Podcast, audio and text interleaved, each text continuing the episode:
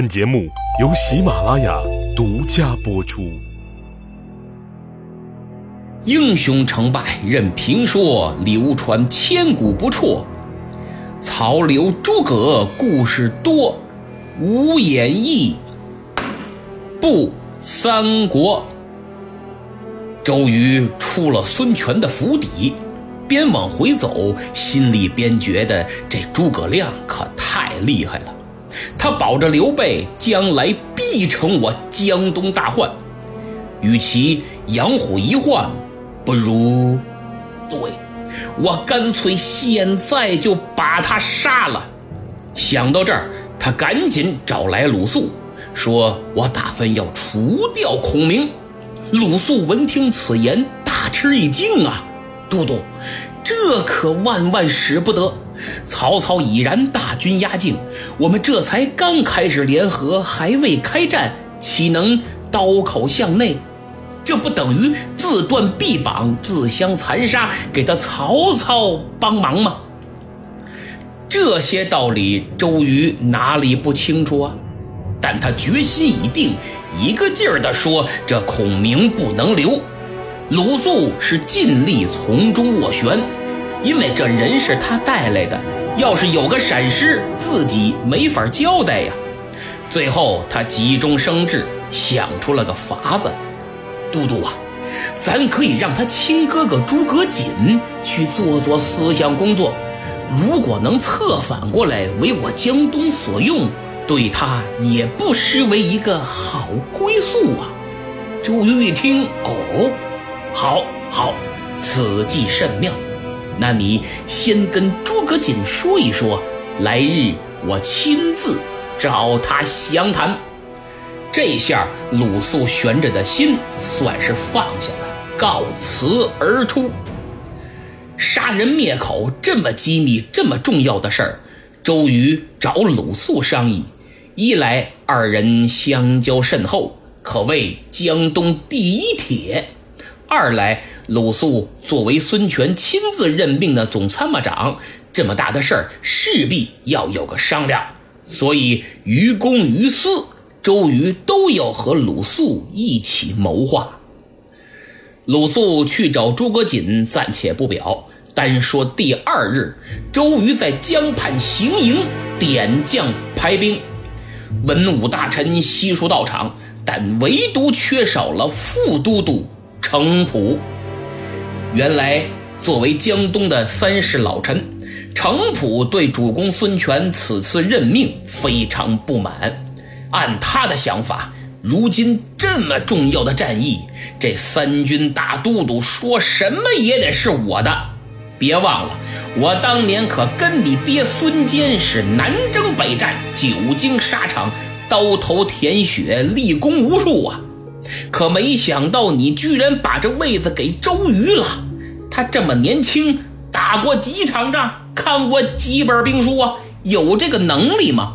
要知道，你大爷还是你大爷，这统帅的位置只有我能坐。这老程普心里是越想越气，七个不服，八个不忿所以干脆。不出席军事会议了，以此来表达自己的不满，这叫非暴力不合作。还没出征，周瑜就碰到了这种棘手的问题。他心想：行啊，这程普明摆着是拿他的资历跟我的能力斗啊，明摆着是让我难堪。心里虽然这么想，但周瑜却不动声色。只见他手举令旗，先进行了一番鼓舞人心的动员讲话，然后按计划对众将进行了详细的分工，各路兵马也部署的极为周密，不仅展现了超群的军事素养，而且英姿飒爽，极富个人魅力和领导艺术，在场文武无不叹服，大伙的斗志。都被激发出来了，对此次江东的生死存亡之战也充满了信心。更有人这心里呀，肯定还挺埋怨这程普的，觉得人家大都督真是年轻有为，你一个老同志，干嘛这么大谱，闹什么情绪呀？多给年轻人点机会，怎么了？再说，您都这把年纪了，已经日薄西山了，还能干几年呀？人家可是早晨八九点钟的太阳，以后江东还得指着这帮年轻人呐。你程普作为资历最老的重臣，更应该以大局为重，更应该有容人的胸怀和锻炼培养年轻人才的战略眼光啊！眼里不能只有权力和地位，把年轻人扶上马送一程，这才是我们心中程老将军应有的气魄。其实周瑜这种做法。就是在身体力行地告诉程普：“你资历老，我尊重你，但你也必须要看到我周瑜的能力。我要以力服人，能力的力。”果然，程普得知了周瑜的部署安排之后，也十分佩服啊。更让他没想到的是，这周瑜丝毫没有怪罪之意，对自己仍旧敬重有加。这程普真是后悔了，心想：这周公瑾虽然年轻，但用兵有法，治军严明，攻守兼备，井然有序。哎呀，真是不可多得的帅才！你说我这我我，哎，都这么大把年纪了，还犯哪门子糊涂？于是程老将军主动找周瑜请罪，上演了一出江东版。将相和，至此二人是同仇敌忾，并肩战斗，江东内部空前团结，士气高涨。这是大战之前的一个小插曲，但罗贯中依然用了近半个回目的篇幅描述整个过程，使得赤壁大战的故事更为紧凑细致，而这种细致。正是《三国演义》之所以能成为经典名著的因素之一。当然，虽是个小插曲，但却很现实、很真实。尤其是在提倡干部年轻化的今天，无论职场还是官场，许多相似的场景都在不断的重复上演。比如，资历与能力哪个更重要？年龄与工龄哪个更有说服力？经验与时代的冲突该如何解决？等等等等，这些情况相信大家或多或少都亲历过。周瑜的处理无疑是高情商的表现，将压力成功转化为动力。但在现实中，在你我的身边，很遗憾，能把这种矛盾成功化解的。却只是极少数，而更多的人不仅不能化解这种矛盾，还由此种下了无数隐患的根苗，结下了仇怨呐。所以矛盾无处不在，但如何化解矛盾，既是个哲学问题，又是个现实问题。当然了，现实中矛盾更多的还是利益之争。凡事一牵扯到利益，那必须是你死我活，处理起来难度自然也就大了去了。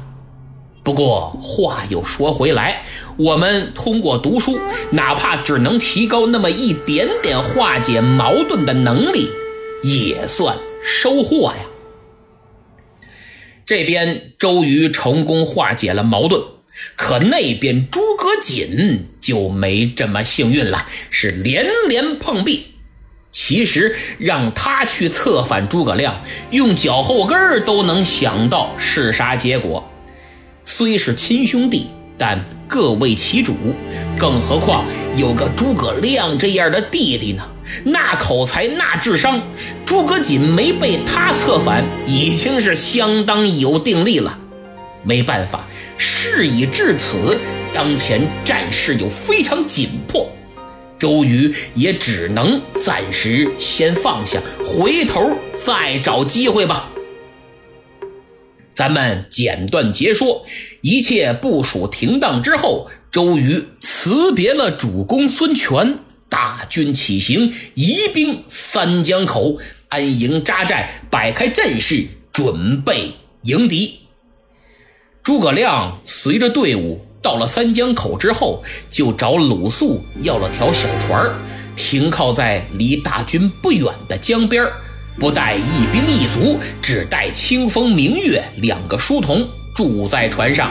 这地方可选的不赖呀，江景优美。没事儿，喝喝茶，饮饮酒，读读书，下下棋，时不常岸边溜达溜达，消消神儿。嘿嘿，这个滋润。当然，除了休闲之外，诸葛亮可有他自己的考虑，因为这样做既能跟江东这些人保持距离，又凸显了自己代表刘备一方的独立性。潜台词就是：别看只我一人，那也是合伙人。周瑜作为统帅，年轻有为、智勇过人、能力超群等等，都是他的特色和标签而这些标签中最为醒目的就是执着，这在除掉诸葛亮的事情上体现的尤为明显。甚至可以说已经到了偏执的程度，而且这种偏执贯穿了整个赤壁大战的全过程，就连赤壁都打完了，他都没完。哎，直到他生命的终结才算告一段落。所以，周瑜除了每天拿出十二分的精力对付曹操、处理这繁重的军务之外，还要拿出十分的精力来研究怎么干掉诸葛亮啊！经过一番冥思苦想，他终于找到了一个自认为非常完美的办法。事不宜迟，说干就干。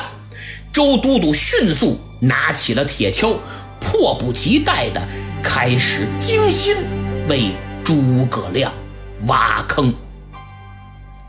转过天来，他命人将诸葛亮请到中军大帐，说要研究破曹之计。二人相谈甚欢。周瑜忽然话锋一转，说道：“先生，当年官渡之战，袁绍拥兵七十万，曹操本来败局已定，却用那许攸之计奇袭乌巢，把他粮草给烧了。”从而扭转乾坤，以弱胜强。如今曹贼统兵八十三万，我们最多不过五六万人马，形势与当年官渡何其相似啊！所以，我想以其人之道还治其人之身。我已打探清楚，曹操大军的后勤基地就安置在巨铁山。先生，你久居汉上，地理环境、山川道路非常熟悉。呃，我想烦劳先生率领江夏的关羽、张飞、赵云等人马前去偷袭，断其粮道。我们既是联合破曹，双方都要鼎力相助，精诚团结，尽心竭力呀。如果觉得兵力不足，我随时可再拨人马，还望先生万不要推辞。诸葛亮听完他这番话，心中立刻就明白了：嘿，你这是要害我呀！明摆着之前策反我没成，反而又来下套挖坑，要借曹操之手杀我。其实，孔明凭借精准的识人之术和心理学分析，早已对周瑜有了明确的认知。何况前不久，兄长诸葛瑾又来劝说自己归降江东，由此他对周瑜的动机更是了如指掌。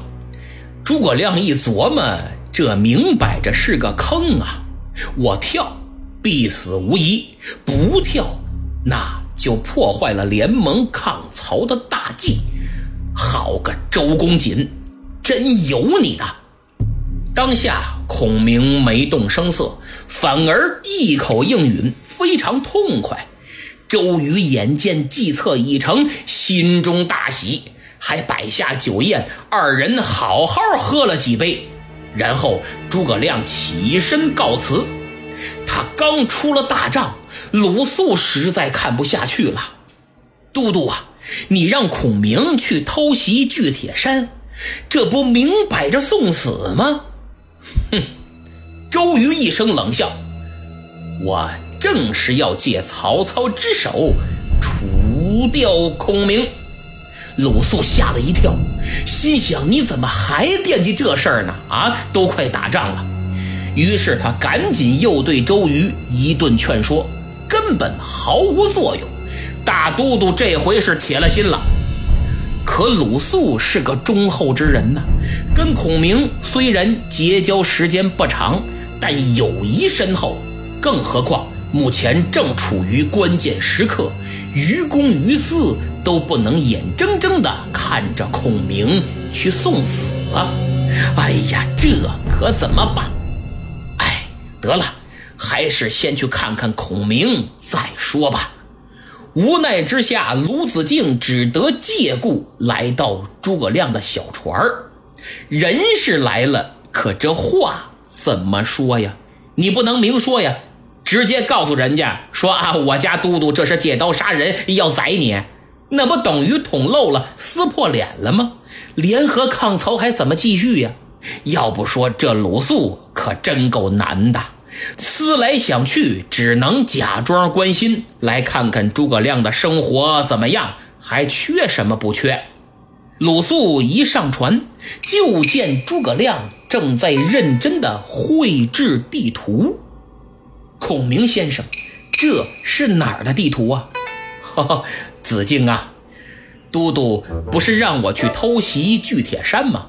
我对地形比较熟悉，想提前谋划一下路线。鲁肃心里一阵苦笑：“哎呦，我的先生，你可真行啊，够实在的，真打算去呀？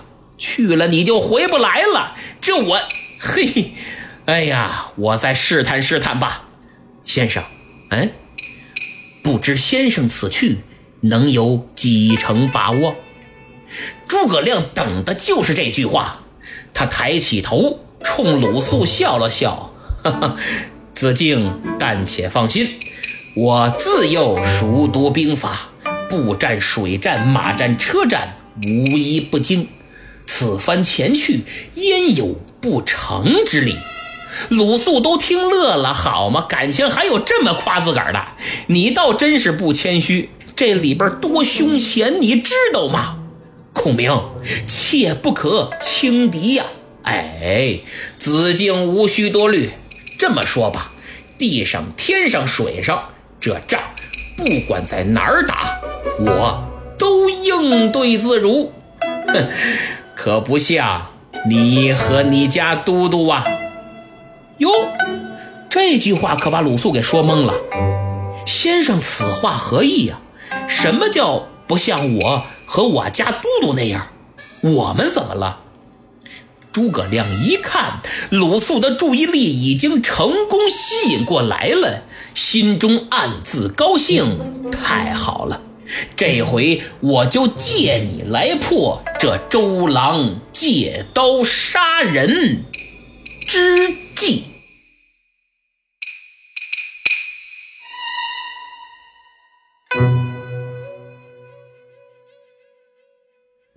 好，节目听完了，现在看看上期留言板，抢到沙发的是老朋友，现代的曹操，恭喜啊！其他人加把劲儿，希望多来点新朋友。听友一九四一九五零六四留言说，之前没给我点名啊，下集老师要给我补，今天给你补上啊。严老师铁粉乘以一，古格尔培，哎，这名字有点长啊。他上传了三张截图，分别是打 call、点赞和微信朋友圈分享，还有银河之路干锅牛肉也是。啊，真的感谢你们，非常感谢！如果我五万粉丝有一半能跟你们一样，那我早就火了。所以真心希望其他朋友们能伸出援手，多多帮助主播。你们几个微小的动作就会对我带来巨大的影响和源源不断的动力。孤独的一二三四五六说要开学了，以后周三听不了了。没事儿，周三听不了，咱就周末听。哎呦，今天正好是九月一号开学啊！我看朋友圈很多人发了不少段子，都是说这一开学给家长乐的手舞足蹈、开心至极。可见你们这帮小东西在家的时候，父母家长得多操心，不仅一日三餐精心准备，还得时刻提防你们调皮捣蛋，不是弄倒了这个，就是弄坏了那个，一会儿看不住都不行。开学了，暑假结束了，该收收心了。接下来的这几个月都要以学业为主。严老师代表拉菲老师祝今天所有开学的孩子们，本学期成绩名列前茅，每次考试都能得高分。哎，以此来向家长换取听咱们无演义不三国的时间啊！我爱蜜雪冰城说啥时候点我呀？我每个节目都评论。哎呀，您看还挺着急，现在这不就点了吗？还别说。他还真是每期都评论，模范听友。希望您多多分享啊，拉点亲戚朋友一起来听。顺便提一句，希望想让我点名的朋友把您的昵称啊改一改，短小好记，别又是一长串数字或者字母的，我念着累不说，关键您听不清啊，反应不过来。我说了半天了，您还不知道说谁呢？看人家这名字，红帽家萌萌的 Q 猫。多好，清楚明了还不绕嘴。现在我隆重来感谢一下本周打赏的朋友，有且只有一位，名叫收费就怕是，谢谢您的慷慨啊！我明末清初和三国这两个专辑绝对不收费，不让您 pass 啊！同时我也很悲哀，这周就一个打赏的，您说得多可怜？呃，整个八月呢，共有十七个人打赏，打赏最多的是践行军。第二名是听友三二七六四零五幺七，第三名是亚童，谢谢你们啊。此外，这两天来我店铺买东西的还真有几位，我就不点名了。为了表示诚意，凡是打赏和买东西的朋友都可获赠《舌战群儒》和《智击周瑜》的完整版，一个四十分钟，一个六十分钟，无广告无断点，一气呵成，听个过瘾。您可以私信联系我，我把下载地址发给您，也可以添加微信直接发送。我的微信号是明末三国的全拼啊，明末三国的全拼，正好还能拉您进群。好，今天就到这儿，希望大家多多为节目点赞、订阅、评分和转发。特别是在朋友圈宣传一下，在下感激不尽。咱们下期再见。